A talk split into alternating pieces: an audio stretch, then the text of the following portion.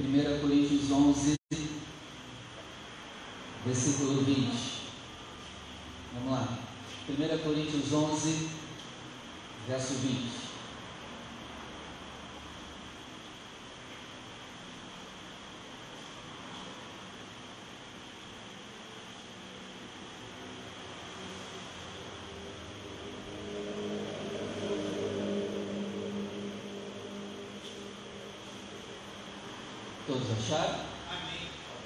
Diz assim, ó, 1 Coríntios 11, 20. De sorte que quando vos ajuntais em um lugar, não é para comer a ceia do Senhor. 21. Porque comendo, cada um toma antecipadamente a sua própria ceia, e assim um tem fome e outro embriaga-se. 21 porque comendo cada um toma antecipadamente a sua própria ceia, e assim um tem fome e outro embriaga-se. Agora eu vou ler o 21, eu leio e você repete comigo, vamos lá? Porque, porque comendo, comendo cada, um cada um toma, toma antecipadamente, antecipadamente a sua própria ceia. sua própria ceia. E assim E assim um tem fome um tem fome e outro embriaga. Isso é sério, muito sério. E hoje nós vamos esmiuçar essa questão aqui de uns com fome ou de se embriagando e vamos fazer um paralelo com o Natal. Na minha visão, a ceia nada mais é do que um paralelo com o Natal. O Natal e a Santa Ceia têm tudo a ver um com o outro. E hoje a gente vai fazer esse paralelo para poder entender melhor. Amém? Amém. Então eu peço que você feche seus olhos, ocupe as suas mãos e vamos dar uma linda salva de palmas à palavra de Deus. Enquanto você aplaude, glorifica, exalta, pede para Deus falar contigo. Pai, fala conosco. Quebra todo impedimento, quebra toda barreira e que a sua palavra ela venha sobre nós e ela produza o resultado em nome de Jesus. Amém. E graças a Deus. Pode sentar, por favor. Amém.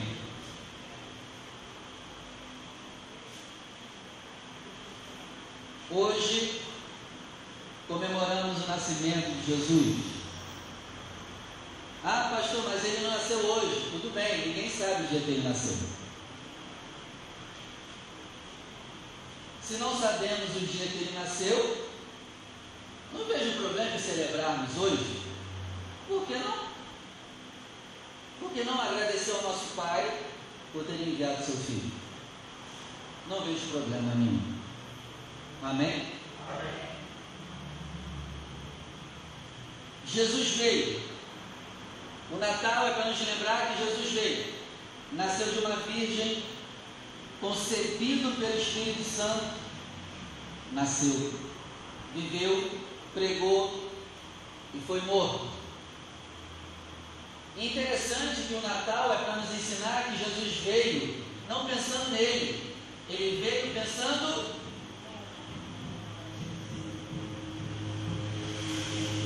Já imaginou? Antes de você nascer aqui na terra, o pai chega para você e fala: Você vai nascer e vai viver para os outros.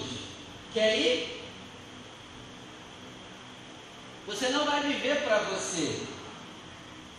Você vai viver para os outros. Será que viríamos, Rogério?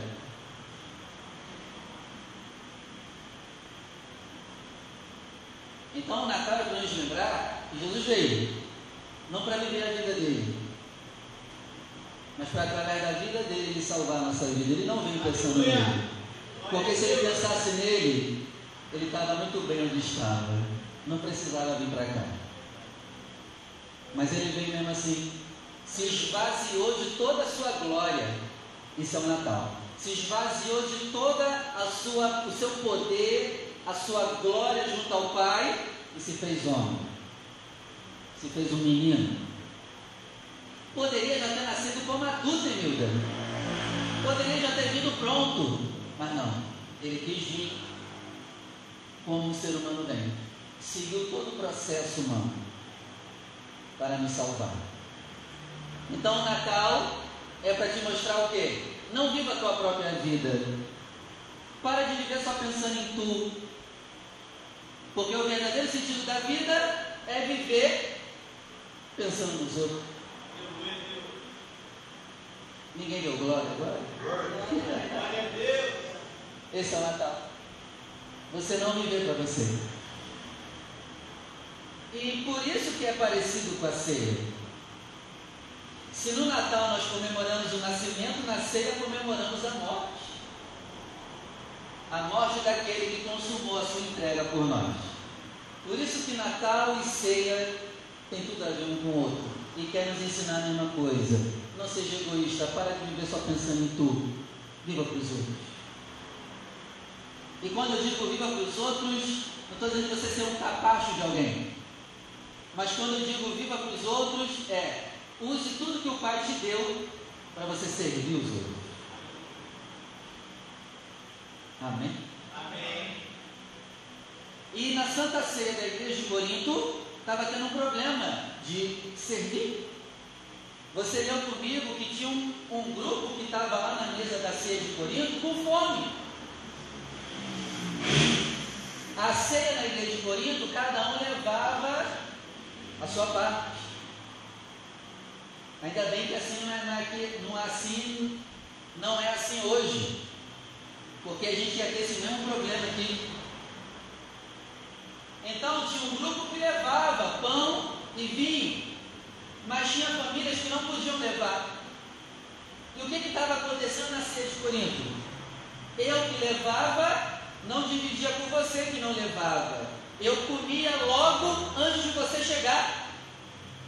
Porque eu sabia que a Enilda nunca traz nada.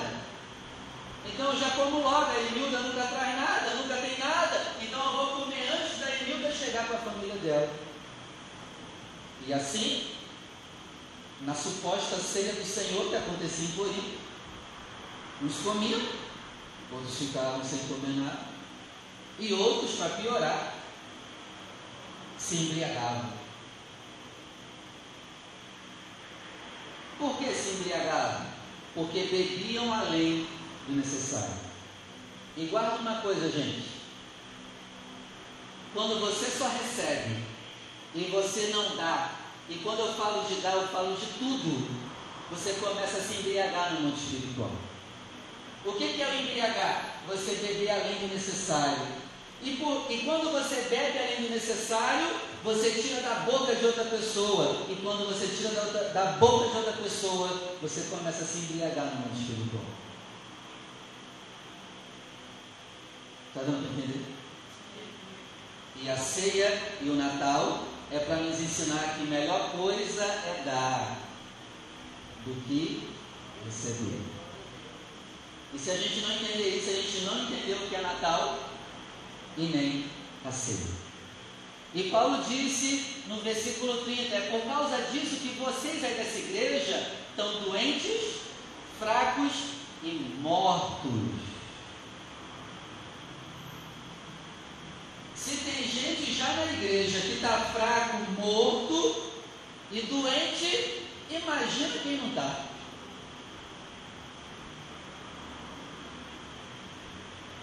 E aqui eu vendo uma coisa, estar não é sinônimo de que está bem. É importante estar, mas é preciso ir além. Por que, que ficamos doentes, fracos e mortos? Por que, que a nossa vida não tem sentido? Por que, que a nossa vida, a gente olha para a vida e acha um inferno? Porque a gente vive só para nós mesmos.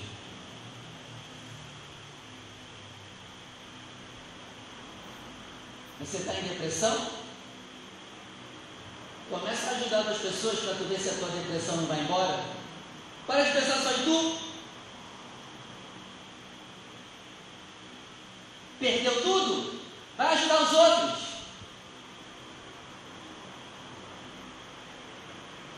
Esse é o problema. A gente quer viver para nós. E Deus não nos criou para vivermos para nós mesmos. Tanto é que ele disse, Maria, aquele que não negar tudo, não pode ser meu discípulo. Se você continuar vivendo para você, você vai ver triste. Vai ver mal. Agora, quando você decide viver para ser um canal de Deus para abençoar outros, pum, aí a vida muda. Pum, aí o pai começa a abençoar. Aí, pum, vem a prosperidade, vem a alegria, aí vem o Espírito Santo. E aí até a tristeza tem que saltar de alegria. Amém? Então Paulo está reclamando, vocês aí estão deixando irmãos com fome e vocês estão se embriagando, vocês não entenderam o que é a ceia. Por que, que tinha gente com fome? Porque tinha gente comendo demais, além do que precisava. E por que, que tinha gente embriagada? Porque estava bebendo além do que precisava. Por quê? Não doava. Abre comigo em Mateus 25. Vamos lá, Mateus 25, versículo 31.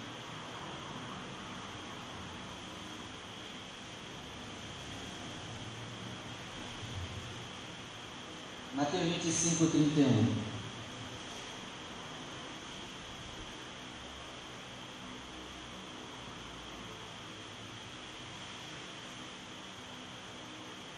Todos acharam?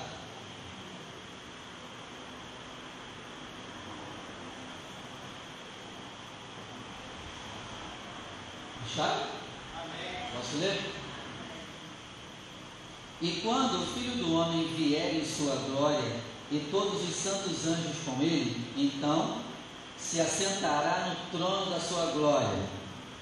O menino, quando veio, veio na manjedoura. Quando o adulto voltar, voltará sentando no trono.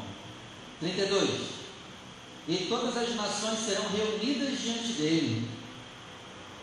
Todos os países se reunirão diante dele e separará um dos outros. Jesus veio para todos, não veio? Mas ao mesmo tempo que ele vem para todos, ele separa. É essa controvérsia interessante. Vim para todos, mas nem todos. Olha que paradoxo doido. É para todos e ao mesmo tempo não é. Ele vai separar. Vai ter uma separação. E separará um dos outros como o pastor separa dos bodes as ovelhas. Então, assim como o pastor separa das ovelhas o bode, assim o pai também fará esse trabalho. Gente, o pastor só deixa bode junto com o rebanho quando ele vai para campo aberto, sabia? Por quê? Porque, por exemplo, se vier um leão para atacar o rebanho, sabe quem o leão pega? O bode. Você sabia que bode não pode tomar susto? Ele trava. O bode, quando, toma susto, ele trava. Olha, ele trava e cai. E aí é presa fácil do leão. As ovelhas, quando vê o leão, morre. Mas o bode, quando vê o leão, pum, ele trava. Interessante, né? É o único momento que o pastor deixa o bode junto com o rebanho. É para ser sacrificado para as ovelhas não morrerem. Às vezes é bom ter bode no rebanho. Porque quando vem o dia mal, quando vier o leão, ai pastor, o senhor é ruim. Não, então Jesus é ruim, né, Jonas? Maravilhoso Jesus. Ele separa. 33. E colocará as ovelhas à sua direita e os bodes à esquerda. Nunca é coisa boa. Se você tiver em dúvida em entrar na rua direita ou esquerda, procura a direita. Na dúvida, entra na rua direita e não na esquerda. A Bíblia já estava avisando. Nem tudo que é esquerda é coisa boa. Cuidado. 34. Então dirá o rei aos que estiverem à sua direita: Venham benditos de meu Pai. possuir por herança o reino que vos está preparado desde a fundação do mundo. Você quer ouvir isso? Eu quero. Você quer ouvir isso? Venha bendito de meu Pai e possua por herança o reino que vos está preparado desde a fundação do mundo. Tu quer ouvir isso? Pastor, eu quero ouvir isso naquele grande dia. O que, que eu tenho que fazer? Versículo 35. Por que, que vocês vão possuir por herança o reino eterno?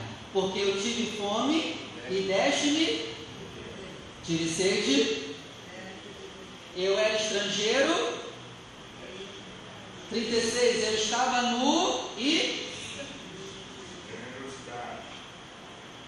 eu adoeci e estive na prisão e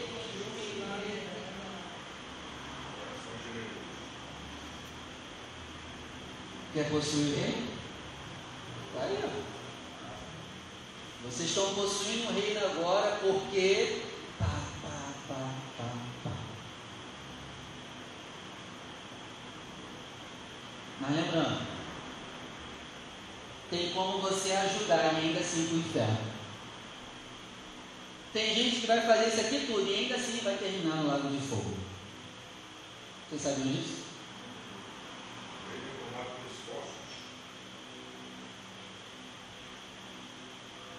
Mas a contraponto, se tu não fizer também, já está no inferno também.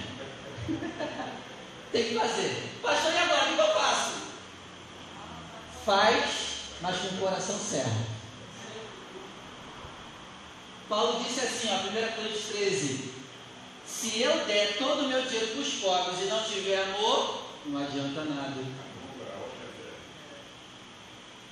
Então, qual é o jeito certo, pastor, de fazer isso aqui? Você tem que fazer isso aqui porque você nasceu de novo. Porque o Espírito Santo agora habita em você. E essa vontade de fazer isso aqui não vem de você. Vem do Espírito Santo que agora habita em você. E o Espírito Santo agora, ele te leva, ele te empurra a fazer essas coisas. Aí sim. Aí sim. Esse é o jeito certo. Você é tomado de uma vontade de fazer isso que não vem de você. Vem do Espírito Santo que habita em nós. Esse é o jeito certo. Porque tem como fazer o certo do jeito errado. E ainda assim terminar no inferno do mesmo jeito.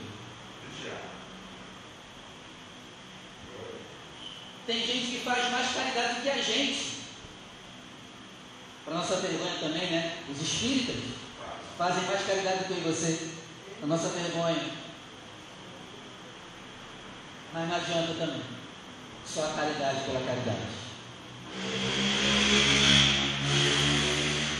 Ela deve ser feita, mas com o espírito certo. Amém? E aí Jesus diz, ó, vocês vão possuir por herança porque vocês fizeram isso, isso e isso que diz o 35 e 36. Aí vem o 37. Então os justos lhe responderão, dizendo: Senhor, quando foi que te vimos com fome e te demos de comer, ou com sede e te demos de beber? Ou quando te vimos estrangeiro e te hospedamos, ou nu e te vestimos? E quando foi que te vimos doente ou na prisão e fomos te ver? 40. E respondendo o rei, lhes dirá: em verdade vos digo que quando o fizeres a um desses meus pequeninos irmãos, a mim o fizeres. O que me chama a atenção do verso 37 até o 39 é: Jesus está dizendo, ó, vocês fizeram um monte de coisa boa. E aí os justos respondem: quando? Eu não lembro. Ah, cara, isso aqui é tremendo. Jesus entrega aqui a lista para os salvos e diz: Ó, vocês vão possuir reino porque vocês fizeram isso, isso. E os salvos dizem: A gente fez isso? Não lembro. Sabe o que eu aprendi aqui? Quem é salvo de verdade não lembra as coisas boas que fez para os outros. Quem é salvo e ajuda tem amnésia quando ajuda depois de ajudado, não fica lembrando. Porque a ajuda que você lembra que ajudou não é ajuda. Porque a ajuda bíblica você esquece que fez. Para depois na frente você não cobrar a ajuda que fez. Meu Deus. Não, não lembro de ter feito isso, Senhor. Aí o Senhor vai nos lembrar, não, você fez aqui a lista. Eu nem lembrava, assim, disso tudo que eu fiz. É. Você fez. E outra coisa que eu aprendo aqui, Alessandro. Era tão natural eles fazerem o bem, que para eles era normal. É, a gente fez isso tudo. A gente nem percebeu, gente sempre fez naturalmente. E o Senhor está anotando tudo. E está dizendo, não, vocês fizeram, cara. A bondade tem que estar tão encruada na gente que a gente se torna bom sem perceber que é. É esse versículo aqui, ó. A gente é tão. Nós bom não somos, né? Mas somos tão tomados pelo Espírito Santo que gera em nós bondade que passa a ser natural. A gente nem percebe, sai naturalmente. Tanto é que ele se, se assusta, a gente fez isso tudo mesmo. É, vocês fizeram. Estão entendendo? Amém. Se tu lembra a última ajuda que tu fez, tu não deu do jeito certo.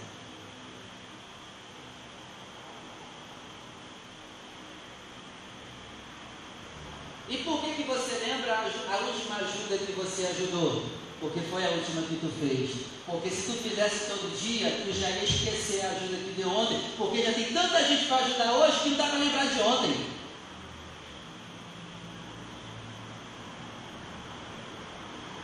Por isso que a gente lembra. E até fica orgulhoso de ter ajudado uma vez só. Ah, eu lembro que no ano passado eu ajudei fulano. Quem ajuda esquece. Porque é tanta gente para ser abençoada que a gente nem lembra a última pessoa que foi ajudada. Por isso eles não lembram. A gente fez isso tudo. A gente só tem que lembrar, Rogério, das nossas ajudas quando chegar no dia do assento de contas com o Pai e Jesus nos lembrar tudo que a gente fez. Aí sim. A gente tem que tomar um susto quando chegar na eternidade e falar: caramba, eu fiz isso tudo. Nem eu sabia, pai. Aí o pai dizer, tu fez. E é por causa disso que tu entra no reino. Cara, que tremendo. A bondade tem que estar incluada na gente. Que a gente nem perceba quando está sendo bom. É natural. A gente precisa chegar nesse nível. Que Deus nos ajude a chegar nesse nível. Em nome de Jesus. E aí, continuando. Versículo 41. Então dirá também aos que estiverem à sua esquerda: Apartai-vos de mim, malditos, para o fogo eterno, preparado para o diabo de seus anjos. Esse versículo 41 me chama a atenção para umas coisas que eu queria despertar a sua atenção também. Primeira coisa, tem pessoas que Jesus não quer perto dele. A palavra apartar significa se afasta de mim, por favor. Guarda isso. Tem pessoas que Jesus não quer perto dele. É aquele paradoxo, o cara que veio para todos. Mas tem pessoas que ele não quer perto dele, porque veio para todos.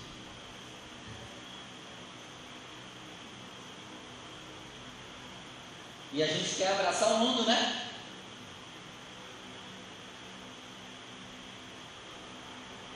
Essa é a primeira coisa que me chama a atenção. Tem pessoas que Jesus não quer perto dele. Se afastem de mim. Não quer, Rafael. Não quer. O Jesus faz é amor, né? O Jesus bonzinho, né? Segunda coisa que me chama a atenção: Por que, que Jesus não quer certas pessoas perto dele? Porque são malditas. O texto diz: se afastem de mim, vocês são malditos.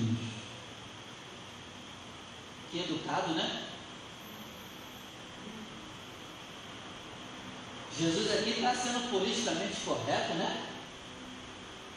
Meu Deus.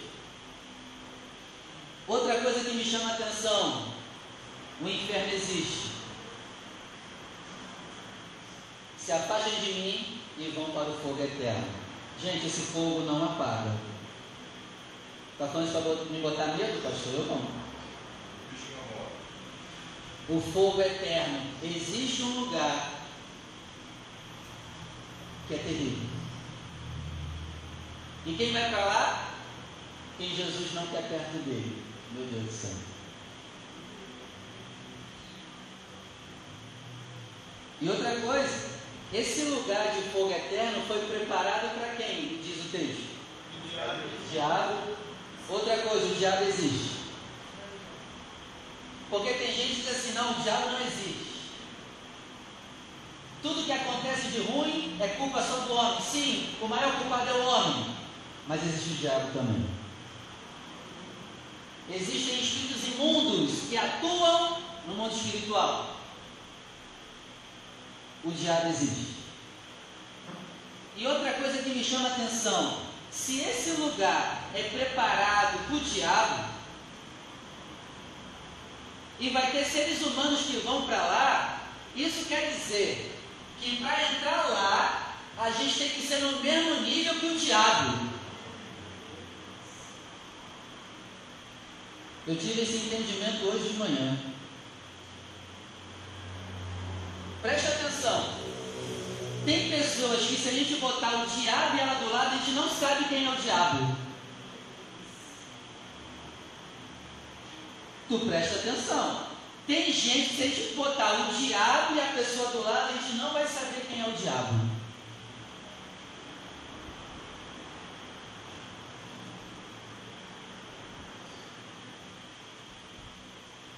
Isso é sério. Então, para ir para um lugar preparado para o diabo, a gente tem que ser no mínimo no mesmo nível que ele. Eu estou rindo de nervoso, tá?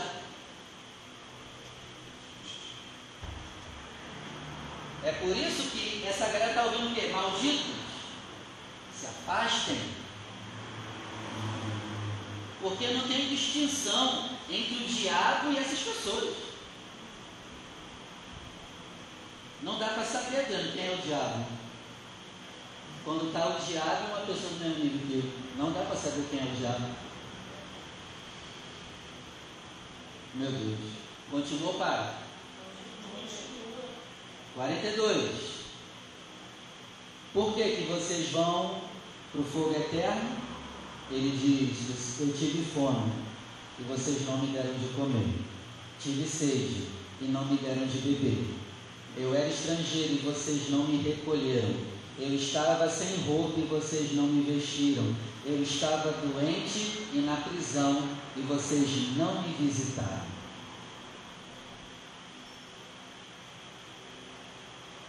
Esse é um diabo que vê alguém passando fome e não dá de comer. É um diabo.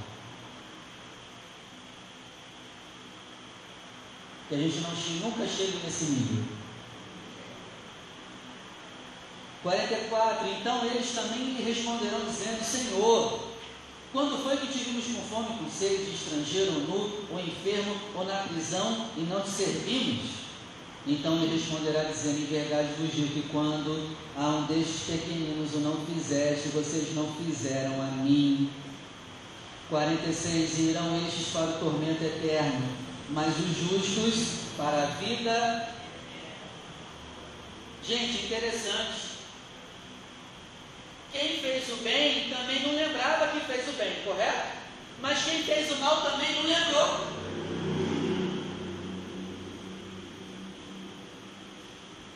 Os satanás estão dizendo, ó, Hã? a gente não te deu? Não lembro. Por que, que eles não lembram? também nós somos maus, a maldade está tão encruada que a gente faz como se fosse normal.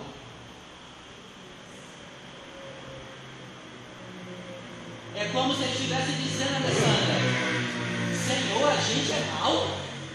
Hã? A gente vai para o lago de fogo? Hã? Eles estão questionando. A gente é isso tudo que o senhor está falando? Cara, isso é muito sério. Como assim? Se afasta? Vou te dar um exemplo.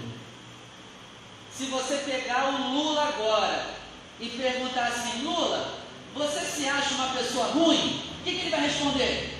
Que ele é ruim? Não? Ele vai responder o quê?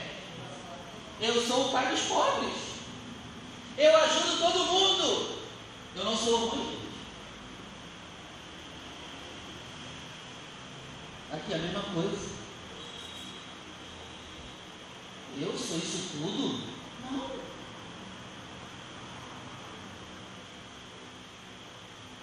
Está dando para entender?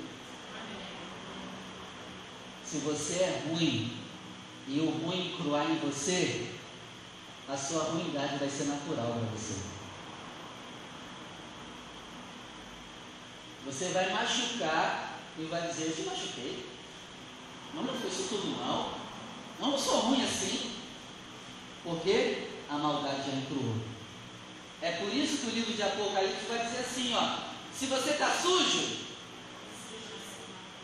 já é natural sujeira para você, você só vai se sujar. Agora, quem está limpo, porque ser limpo é natural. E ser sujo é natural também. Então a gente tem que hoje nos examinar e ver qual é o nosso natural. Ser limpo ou sujo é o natural para nós? O que está encruado na gente? Que é natural nosso e a gente faz sem perceber que fez. Porque os dois lados sofriam de amnésia. A gente fez o bem, nem lembrava. E o outro lá também disse a mesma coisa. A gente fez o mal, nem lembrava. Porque é natural em meio. Gente, o que é natural para nós viver no espírito ou não é errado? O que é natural? Isso é muito sério.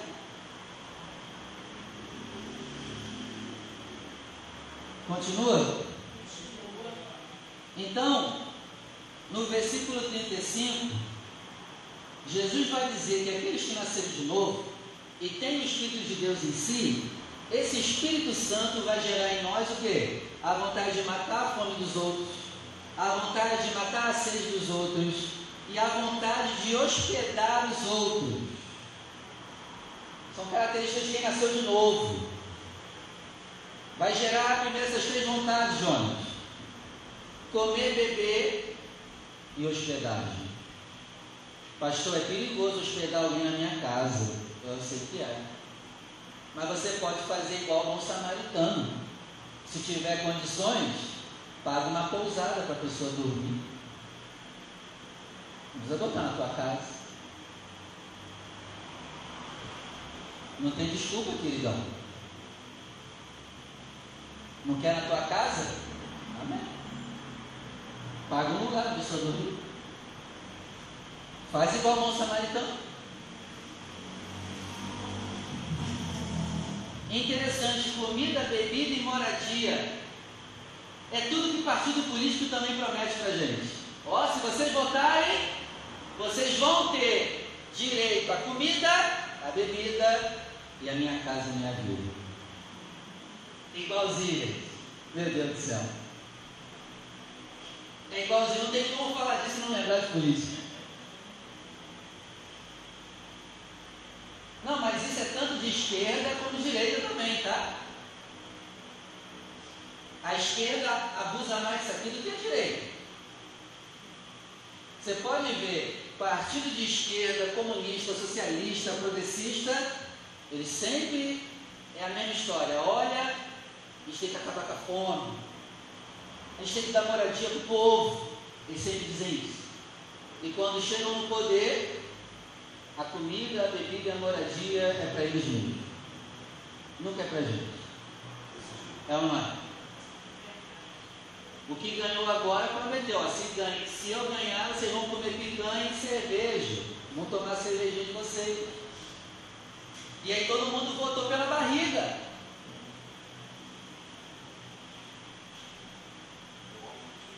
Não trabalha em quatro empregos a partir do ano que vem, não, para tu ver se tu vai conseguir comer picanha. Você vai ter que ter quatro empregos ao mesmo tempo. Ou rouba. Dá para roubar também.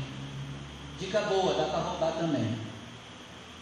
Estou brincando, valeu. Viu? O pastor falou para roubar. Não, sai para lá, Satanás. Estou brincando. Mas dá para roubar também, consegue. Ou então Deus te deu uma graça de empreender.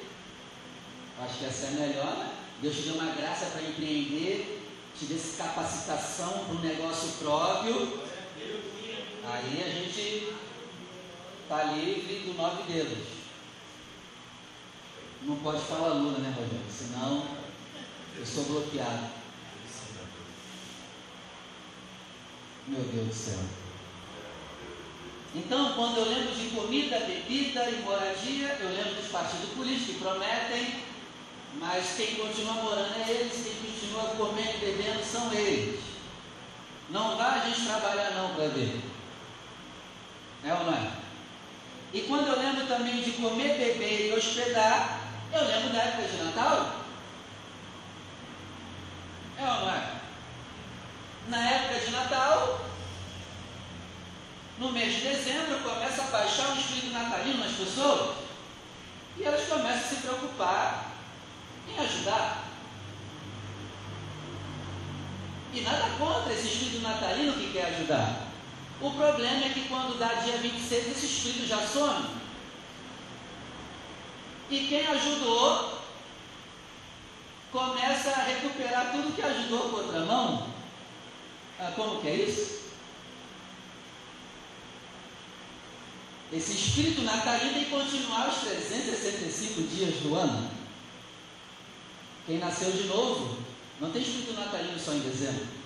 Quem nasceu de novo tem esse espírito guiado pelo Espírito Santo e é preocupado em abençoar outras pessoas os 365 dias do ano. Amém? Para, continua. Outra coisa que eu aprendo aqui também. No versículo 40, Jesus diz: Quando vocês fizeram desses meus pequeninos, aqui está escrito evangélicos, quando vocês fizeram os evangélicos, vocês fizeram a mim? Por que, que a gente só quer ajudar evangélico? Por que, que a gente só quer dar comida para quem assiste o nosso culto? Ó, se você ficar aqui no culto e assistir o culto todo, no final eu te dou uma cesta básica. Que ajuda é essa? Que ajuda é essa, Nilda? Então, se você precisa de comer e não quer assistir o culto, está tudo bem, se tiver comida, você vai receber. E pode ir embora com a comida sem assistir culto nenhum. Porque nós somos guiados pelo Espírito.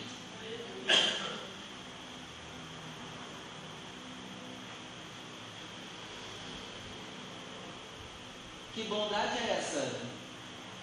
E quer alguma coisa em troca? Dá de comer. Ajude quem também não é da igreja. Mas não faça igual o Kleber Lucas, dá dinheiro para recuperar o terreiro de Candomblé. Nessa ajuda. Mas não importa a tua religião. Se você precisa comer, beber, uma hospedagem, roupa, uma visita, tu vai ter.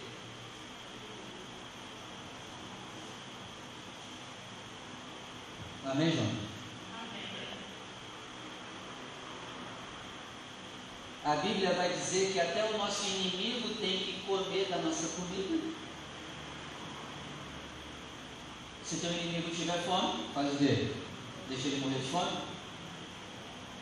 Rogério, se o Lula bater na tua porta pedindo comida, você tem que dar comida para ele.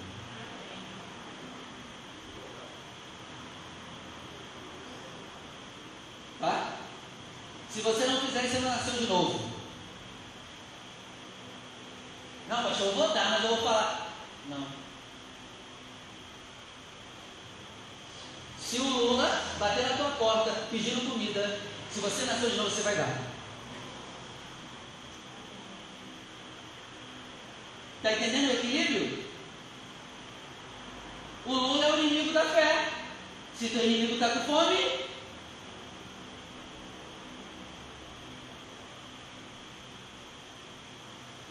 É esse equilíbrio que a gente não tem. Ah, eu não gosto do Lula, não quero saber de Lula. É, mas e se a Lula quiser comer lá na tua casa? Perdeu tudo. O Senhor tirou tudo dele. Está morando na rua agora. Imaginou? E bate lá na tua porta. Prepara o prato para ele.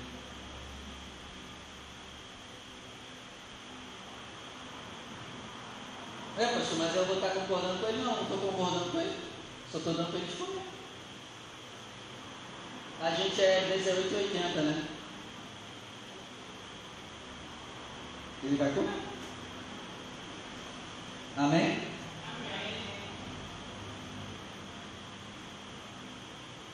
Então, se você puder, deixe comer para alguém. Em Natal, né, a gente só pensa na nossa mesa. Mas às vezes deveria tirar alguns natais para não ter na nossa mesa, para botar na mesa de outra pessoa. Mas isso a gente não pensa, né? Natal é isso. Às vezes é você deixar de ter na tua mesa para botar na mesa de outro.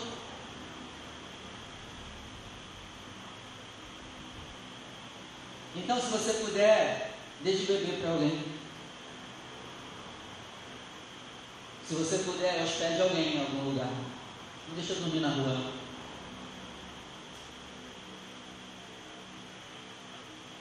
Se você puder, tire do seu guarda-roupa e dê para alguém se vestir. Talvez você esteja com muita roupa em excesso no seu guarda-roupa. Acho que está na hora de dar uma tirada das coisas lá do guarda-roupa.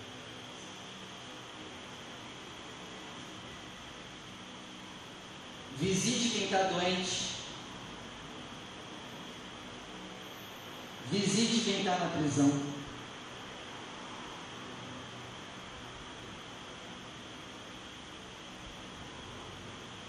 E aqui, Jesus não está falando para pastor só não, para todos. Visite quem está doente, quem está na prisão. Porque quando a gente fizer isso, guiado pelo Espírito, a gente está fazendo para Jesus. É Jesus que recebe isso, não é a pessoa que está recebendo. Jesus recebe isso como uma oferta para ele. E outra coisa, é, você que vive de ajuda, você tem que ajudar também. Receber é bom, né? É bom pra caramba. Mas tira do pouco que você recebe, porque tem alguém que ainda tem menos do que você. Ajude também. Porque senão, a gente vive na máfia de viver de ajuda. E você não deve ser escravo eterno de ajuda. Você deve sim receber ajuda hoje, vai ter, mas você deve receber uma raiva santa dizendo: Isso vai acabar, é eu que vou ajudar futuramente. Amém? Amém. Então, Jesus fala: dê de comer, beber, hospede, dê hospedagem e invite a pessoa. Isso aqui entra na categoria de que, Rafael? Gastar dinheiro. Resumindo, Jesus está dizendo: gaste dinheiro com outras pessoas. Se eu falo que Deus vai te dar dinheiro, você quer dar glória, né? Aí agora, eu, agora né, que eu falo que você vai gastar dinheiro dos outros, ninguém fala nada. até abaixa a cabeça, mexe na unha, até vira para trás. É, né? Se eu falo aqui que Deus vai te dar dinheiro, o sorriso vem aqui atrás, levanta as mãos, ainda manda profetizar de novo, profetiza de novo aí, pastor. Amém, meu irmão? Deus vai te dar dinheiro para tu poder ajudar mais os outros. Ah, é assim mesmo, Deus, tá vendo? Glória a Deus! Só a jeito.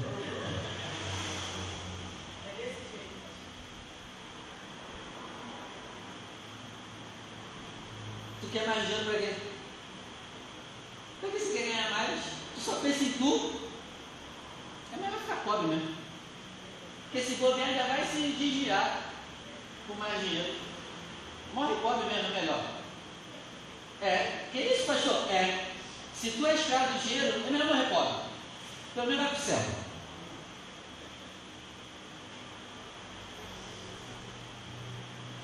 Estou errado em falar isso?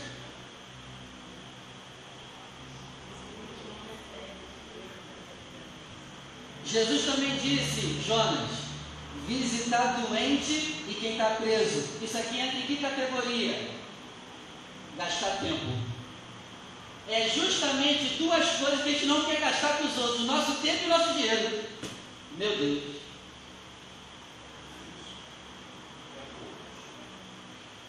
Jesus pegou pesado, Rogério. Então, as características de quem nasceu de novo é: é uma pessoa que gasta dinheiro e gasta tempo para a glória de Deus, abençoando as pessoas. Mas qual é a nossa maior palavra, a maior frase que a gente sempre fala? Não tem tempo. Não tem tempo. Não tem tempo. Não tem tempo. Cuidado. Porque Papai do Céu está anotando cada minuto que a gente perde com idiotice. Papai do Céu está anotando cada minuto que a gente perde com babaquice na rede social. Papai do Céu está anotando cada minuto que a gente fica à toa e não faz nada para a glória dele. Está sendo tudo anotado. E a pessoa é tão má que ela nem percebe que está perdendo tempo. Aí só vai perceber no dia do juízo. Hã? Eu fiz isso! Fez, está tudo anotado. Eu nem percebi. É, anotei tudo. Tem um teólogo que fala que as redes sociais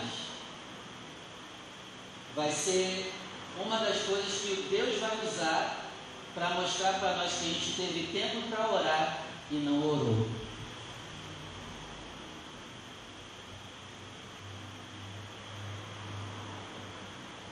Continua? Continua.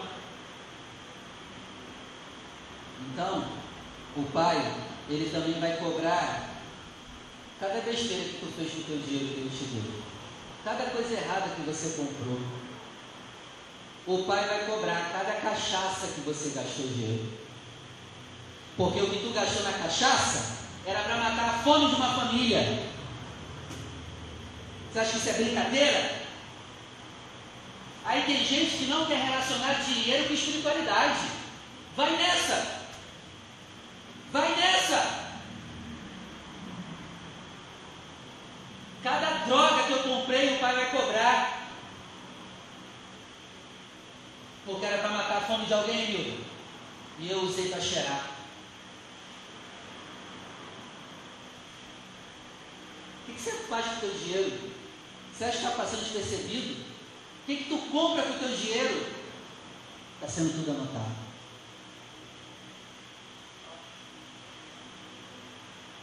O que, que você faz com o teu tempo?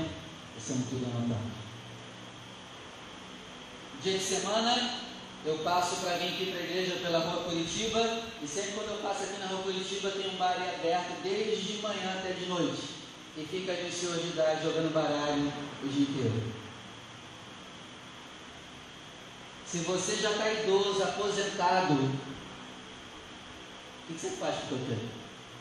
O pai vai cobrar. Em vez de você aproveitar que o pai te aposentou para tu usar agora esse tempo para a glória de Deus, fica à toa. O pai vai cobrar.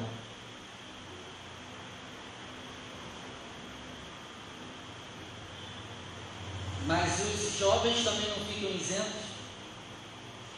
Amém. Trabalha, tem muito o que fazer. Amém. Sim, tem que trabalhar mesmo. Mas o que você faz no teu tempo vago? O pai vai cobrar. Melhor parar, né? Tá chato, não tá? Não? Continua? Então, o que eu faço com o dinheiro e com o meu tempo, ou me levará para o céu, ou me levará para o inferno. Por isso, ame a Deus de todo o teu coração, para que você comece a usar o teu tempo e o teu dinheiro para amar o teu próximo. E não só o teu dinheiro, não, os teus dons, ministérios. Porque o doar o tempo envolve dons e ministérios. Tá, não tenho dinheiro para dar, pastor. Dá tempo, tempo tem. Ouve. Começa a dar o teu tempo. Então, para a gente já ir encaminhando para o final, nós precisamos nos arrepender aqui hoje da nossa omissão. Comece a usar o teu tempo e o teu dinheiro para a glória de Jesus. E saiba que cada centavo que cai na sua conta está sendo anotado. Naquele grande dia, o pai vai tirar o extrato do que você fez com o seu dinheiro.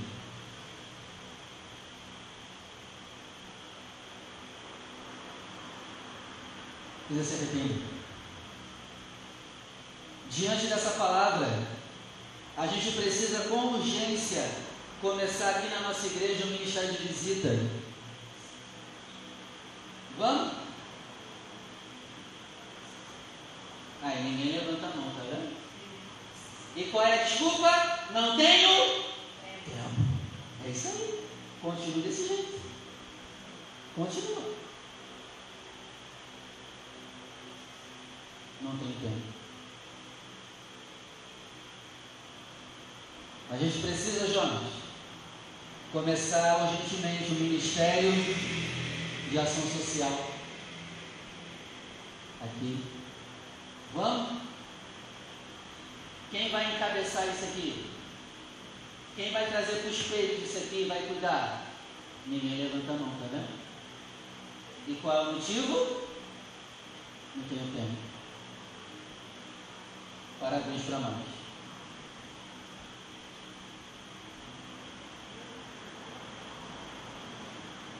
O Pai, Ele quer que a nossa igreja seja útil para Realengo. Não adianta falar mal de Realengo se a gente não faz nada por Realengo.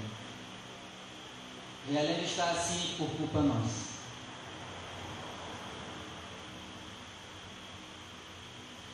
Que Deus mude o nosso coração aqui hoje.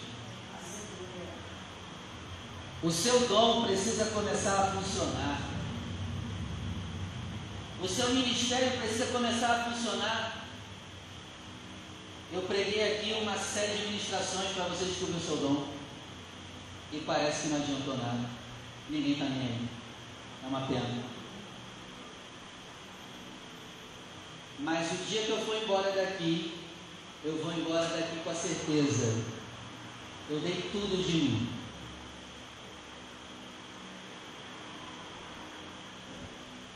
Não vou sair com remorso de que não entreguei. Entreguei. Outra coisa, para isso acontecer, primeiro, nós precisamos amar a Deus de todo o coração, alma, entendimento e forças. A gente não pode começar esse trabalho sem começar esse primeiro. Porque esse trabalho só vai funcionar se ele começou de um amor a Deus de todo coração. Quando eu amo a Deus de todo o coração, é aí, Rafael, que eu consigo amar o próximo. E eu começo a amar o próximo, doando para ele o meu tempo e também, se for necessário, o meu dinheiro. Outra coisa, Se você começar esse trabalho de fazer o bem, lembre-se, fazer o bem cansa. Mas não pare de fazer. Fazer o bem tanto cansa que a Bíblia diz assim, ó. Não se canse de fazer o bem. Por que cansa? Porque no tempo certo você vai colher. Se você continuar fazendo bem, janelas dos céus se abrirão sobre nós. Deus derramará bênção sem medida. Mas só sobre aquele que é generoso. Seja generoso. Outra coisa, nós podemos fazer a obra de Deus, o Pai nos chamou. Todos nós aqui fomos chamados para a obra de Deus. Todos. Você pode fazer a obra. Mas não tem tempo. Mas você pode. O Pai te chamou. Outra coisa, vamos sair da imaturidade. Deus nos chamou para dar. Quem é maduro? Quem mais dá do que recebe. Então nós somos pessoas que só vêm para receber. Cadê aqueles que vão se levantar daí e vão vir para cá? Para dar. Quem é maior? Quem está na mesa ou quem serve a mesa? Quem é maior? Segundo a ótica de Jesus. É quem está comendo na mesa ou quem serve a mesa?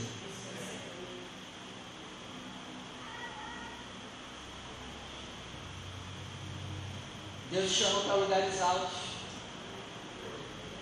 E esse lugar alto é o que? Servir. Deus te chamou para ser cabeça e não cauda. Cabeça é o que? Serve. Cauda, só recebe. Esse é o problema. Você só vem para receber um culto, assistir um culto e depois você vai embora. Não tem compromisso, não tem entrega, você não serve, não se doa só recebe. Só recebe.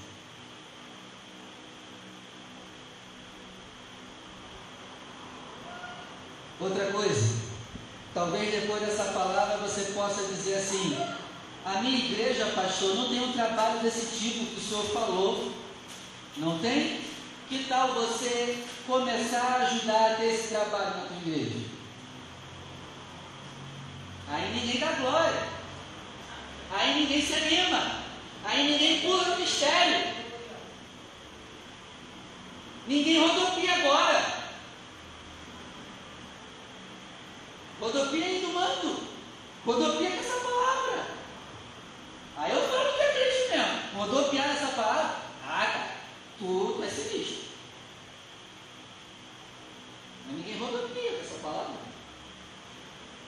Ninguém enrola a língua nessa palavra. Ah, pastor, a minha igreja não tem um trabalho assim. Que tal você ajudar a tua igreja a começar um trabalho assim? Mas ninguém vai. Não tem tempo. Ah, pastor, eu quis começar, mas o meu pastor não quis que fizesse. Para você sozinho. Para você sozinho. Esqueceu que essa vontade vem de dentro de nós, do Espírito? Faça você mesmo. Com os teus recursos, as tuas condições, faça você mesmo.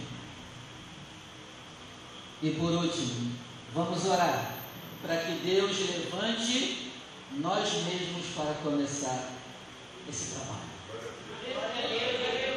Vamos parar de orar, Senhor, levanta fulano, Senhor, manda a pessoa para cá, vamos parar. Vamos começar a falar, me levanta. Quero ver você orar assim agora. Me levanta. Eu sou preguiçoso, eu tenho medo. Me levanta. Me muda. Para eu fazer alguma coisa na minha igreja.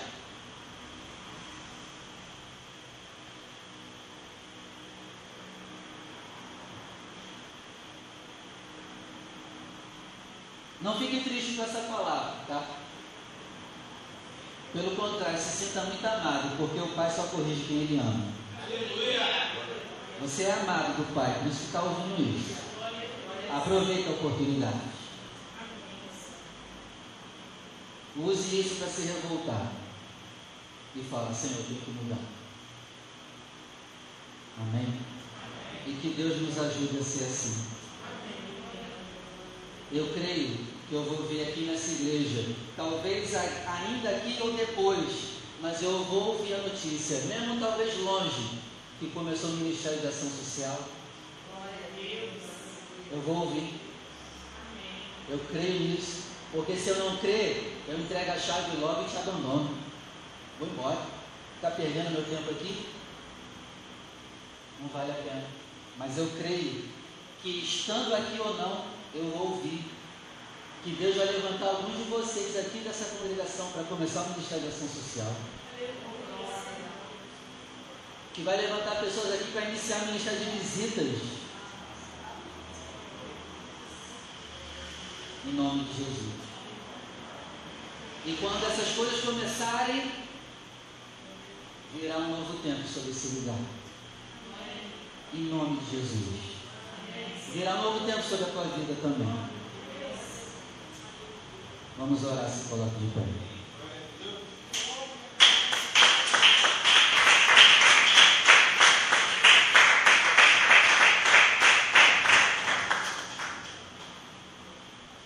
A nossa oração agora já vai ser para cear. Pastor, quem pode cear? Aquele que entregou a vida para Jesus, né? Se batizou nas águas, firme nos caminhos, mas mais importante, vai cear quem entendeu a importância que tem que mais dar do que receber. Porque se você não entender que você foi mais chamado para dar do que receber, não coma. Você comerá para a tua própria condenação. Porque a ceia não é sobre comer, é sobre dar de comer. Se bobear na última ceia, Jesus nem comeu. Partiu, pum, pum, entregou. Quem maior quem dá?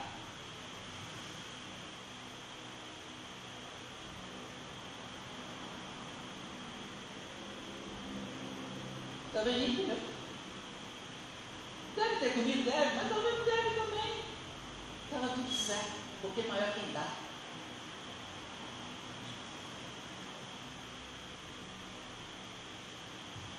Feche seus olhos, por favor.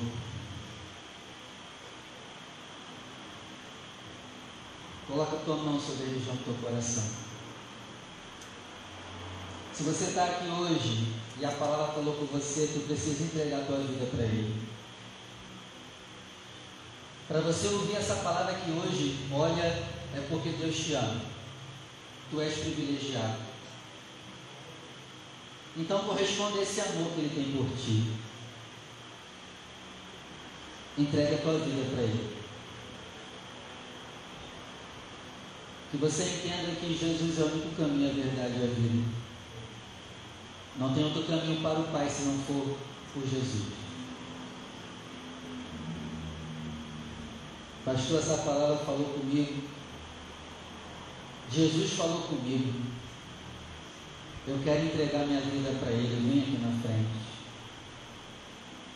Pastor, eu estou afastado. Eu quero voltar. Vem aqui na frente também.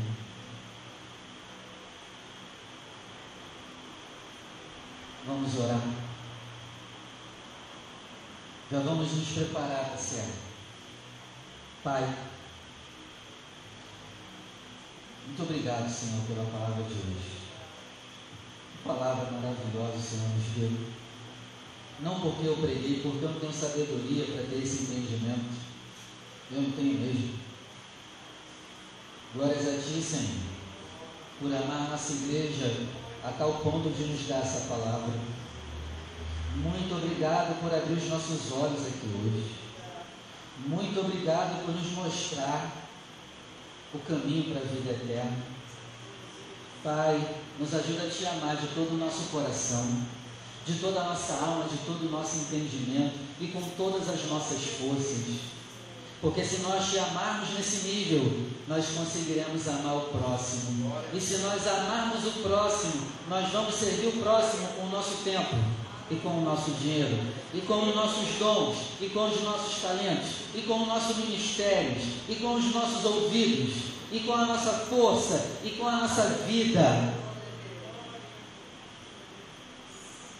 E isso estará tão encruado de nós, Senhor, que a gente nem vai perceber as coisas boas que o Senhor vai nos usar para fazer.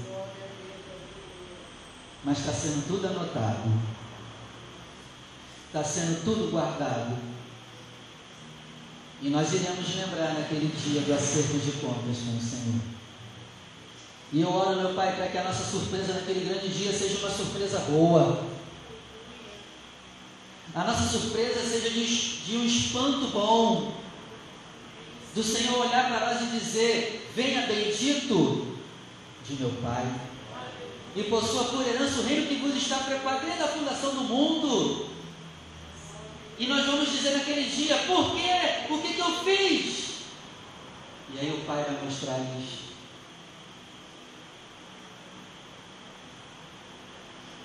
E nós, Senhor, com um espanto bom, vamos dizer: Pai, eu nem sabia que fiz isso tudo. Não acredito que a minha vida o Senhor me usou de uma maneira tão útil para tanta gente. E aí o Senhor deve olhar para nós e dizer: É, eu estava tão encruado em você que era eu fazendo, por isso que você não lembra. Era eu usando teu corpo para fazer. Eu te tomei a tal ponto que era eu fazendo. Só usei teu corpo. E aí, com grande alegria, Pai, nós iremos entrar nos portões celestiais, com grande alegria e gozo, desfrutar da vida eterna.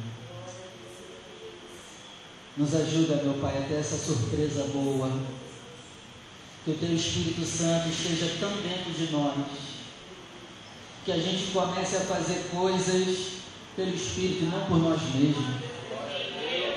Que a gente comece a esquecer as coisas boas que faz. Porque se eu lembro foi porque eu fiz. Se eu não lembro foi porque o Espírito Santo fez. Nos ajuda, a ser assim. Pai, nos livra de todo egoísmo nos livra de cobrar. Ninguém é obrigado a nos dar nada. Ninguém é obrigado a nos dar nada. Tira de nós esse espírito de cobrança.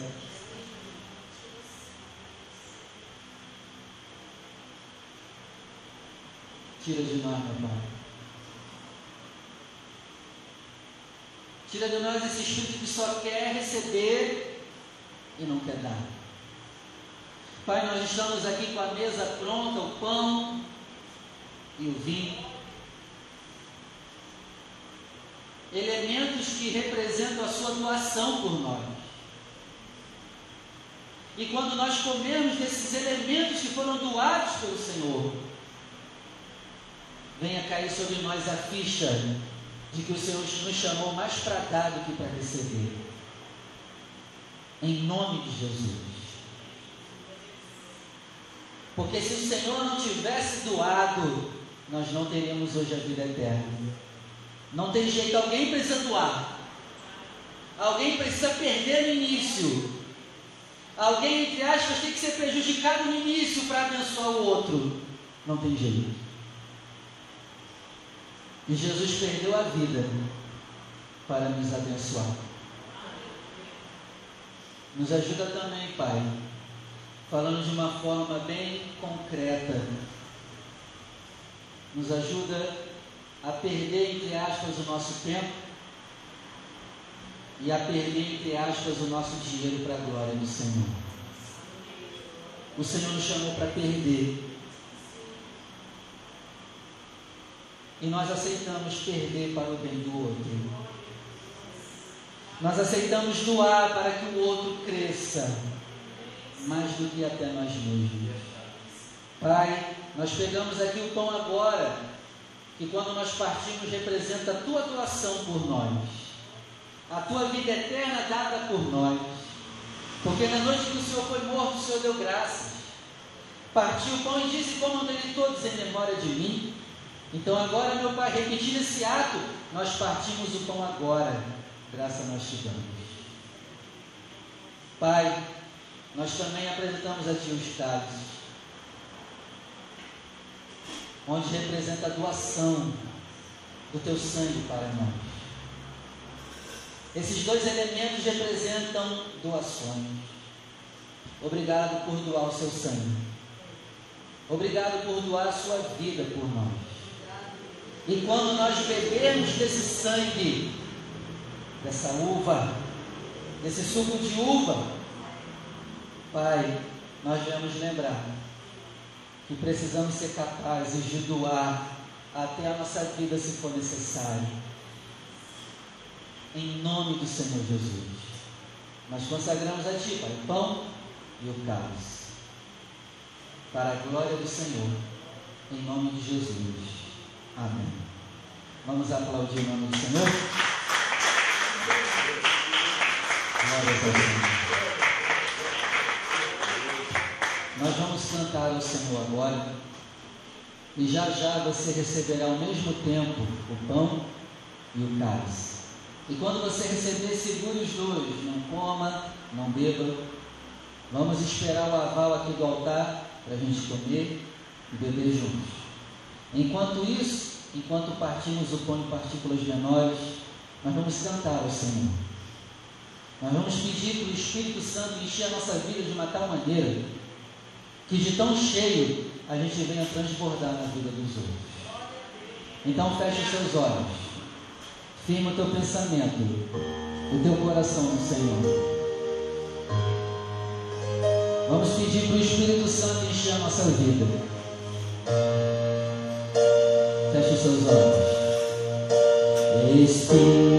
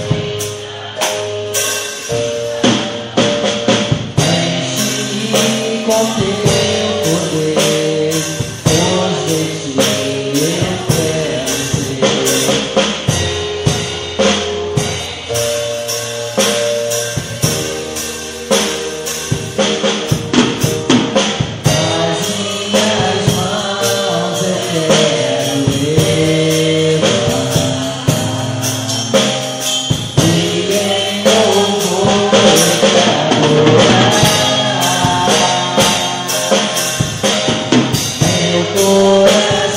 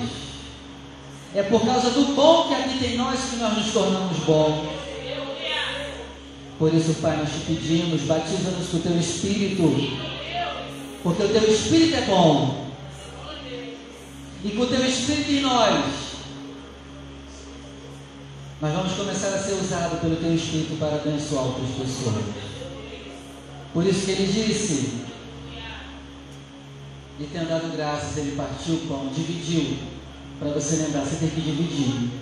E ele disse, comam dele todos em memória de mim. Você tem que lembrar que ele se doou, que isso fique gravado na sua memória, ele se doou. E aqueles que nasceram de novo devem se doar também. Agora todos podem comer o pão.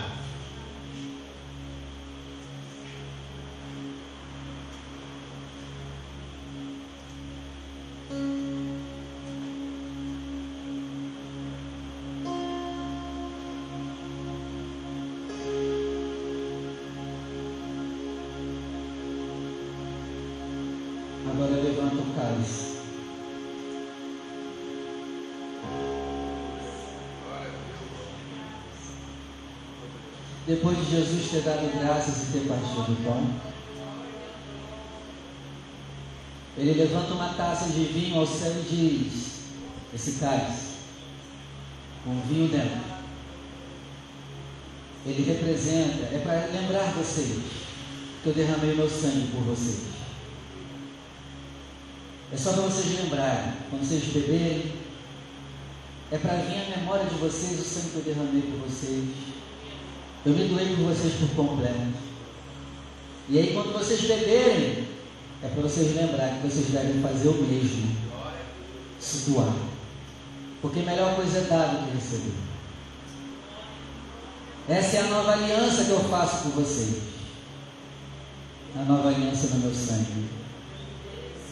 Porque assim como eu fui um doador, vocês também serão a partir de agora.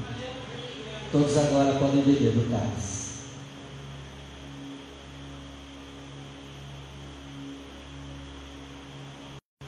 Aleluia. Glória, glória, glória, glória, glória ao Senhor. Glória, glória, glória, glória, glória ao Senhor. Enche, Pai, a nossa vida do teu Espírito, para que sejamos transbordantes na vida dos outros. Glória, glória, glória, Senhor.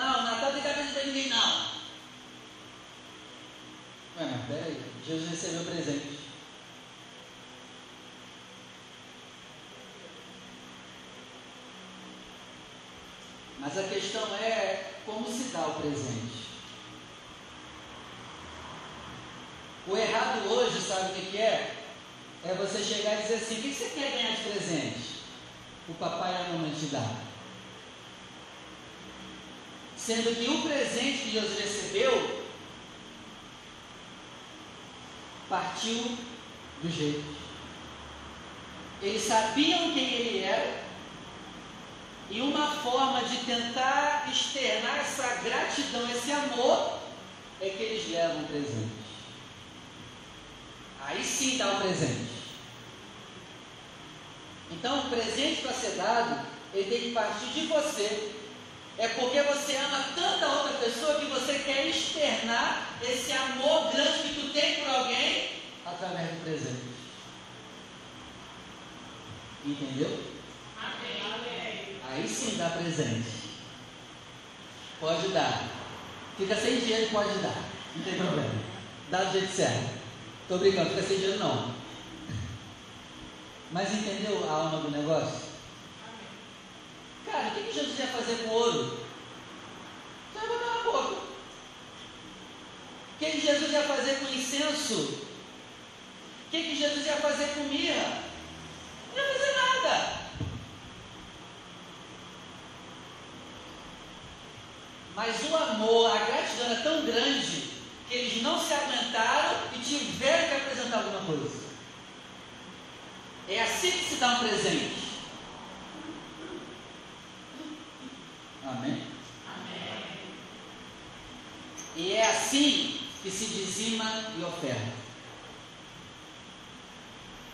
Cara, Jesus não deu dinheiro não. E nem do meu.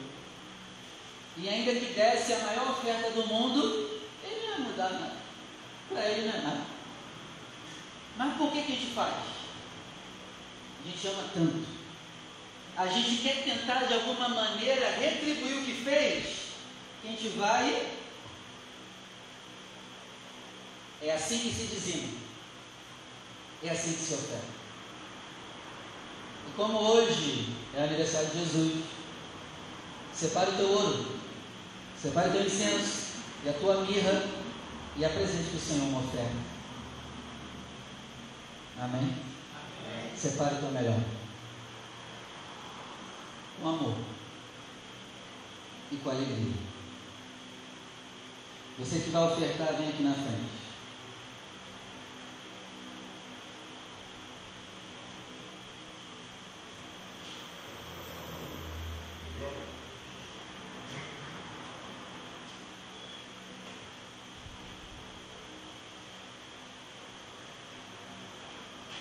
Você pode fazer a tua oferta no cartão. Nós temos maquininha de cartão também. Você pode fazer o Pix agora do seu celular também. Abençoe a obra de Deus. E se eu pudesse abusar, se você puder, faz uma oferta de 40 reais. Pastor, por que 40 reais? 40 reais é 5 segundos para falar numa rádio. Então você já vai estar nos ajudando a pregar o Evangelho na rádio. Sabia que a cada 5 segundos a gente paga 40 reais? Baratinho, né? Baratinho, né? Barato, né? Você que vai ofertar, vem na frente. Pastor, hoje eu não tenho nada, não tem problema, se coloque de pé. Abre as suas mãos que eu vou orar por você. Diaconisa, me dá um peço da oferta aí, por favor. Obrigado. Levante ao céu o seu melhor. E você que não pode ofertar hoje, não tem problema. Abre as suas mãos. Pai, aqui está o nosso melhor, o fruto do nosso suor, do nosso trabalho. Não tem como pagar o que o Senhor fez. E nunca vamos pagar. Mas aqui está, Pai, uma forma de tentar agradecer, de externar esse amor que há dentro de nós através desse presente. Presente que o Senhor não precisa. Até porque esse presente é o Senhor mesmo que nos deu. O nosso dízimo e oferta é como aquela criança que presenteia o pai no dia dos pais com o dinheiro do próprio pai. O pai recebe, ele fica feliz. Mas ele sabe que o dinheiro veio dele mesmo. E assim é o nosso dízimos e ofertas. É teu. Já é teu. É tu que nos deu e estamos te devolvendo como forma de gratidão e agradecimento. Pai, abençoe aquele que é generoso com a tua casa. Abençoe aquele que é mão aberta com a tua obra. Abençoe, meu Pai, aquele que é mão aberta para ajudar alguém. Abençoe essa pessoa que é mão aberta com a tua igreja e com o próximo. Que sobre essa pessoa as janelas dos céus se abram. E que desça chuva de bênção sobre a cabeça daquele que é generoso, meu Pai. Em nome de Jesus. Amém. E graças a Deus. Venha com alegria e deposite o teu melhor no altar do Senhor. Aleluia. Amém. Bota aí para mim também, João, por favor. Obrigado, Pai querido. Vamos embora? Obrigado. Vamos? E aí, como foi o Natal? Tranquilo? Se embriagaram na rabanada não, né? Trouxeram, seu pastor, alguma coisa? Trouxeram nada, né? Meu Deus do céu. Estou feito com vocês. Papai, você falou que ia trazer rabanada, lembra? Na sexta? Eu não falei não. Falou. E a Denise Rita estava de prova aqui. Não, eu falei se der, eu trago. Se der, eu trago. Não deu tempo, né? Acabou tudo Não como. É sempre essa desculpa, né? Não tem tempo. Não, mas tem que estar com parente. Caramba. Eu não estou mais aqui. Então, Deus abençoe, Feliz Natal para vocês. Espero que tenha sido tudo bem. Amém? Estamos juntos aí. E até quarta-feira, se Deus permitir. Sexta-feira. E no sábado, nós teremos intercessão de manhã. E também às 18 horas vai ser o nosso culto da virada. O nosso último culto do ano de 2022. Sábado agora, às 18 horas. Amém? Vamos estar junto aqui, fazendo o nosso último culto do ano e orando ao Senhor para que Ele abençoe o nosso próximo ano. Amém? Você que ainda não trouxe, não deixe de trazer. Lembra? Não, ninguém lembra? Esqueceram já, né? Esquece não. Deixa Deus te usar. Quem vai dar a bênção final hoje? Deixa eu ver. Não essa cara não, Maria. Deixa eu ver.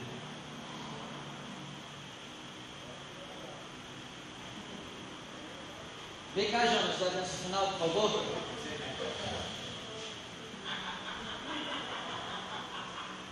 Jonas, vai vir? É o quê? Ah, você é idoso. Ah, foi mal, pensei que ia vir correndo, desculpa. Vai pra cá. Amém. Mas pra ele trabalha. O que importa é levar para ele. Então, tudo que esse homem de Deus disser, você crê e concordar, você vai dizer assim seja. Ele nem precisa de microfone, nem vou dar microfone para ele. A voz dele já é o microfone. Jesus, querido. Deus abençoe a todos. E não esquece a rabanada pelo menos dia 31, tá? Te amo, Jesus. Bom estar aos teus pés. Aos teus pés, tesouros, de um lugar mais alto e minha melhor escolha. Vamos a, a bênção. Que o Senhor nos conceda uma bênção da paz. Seja.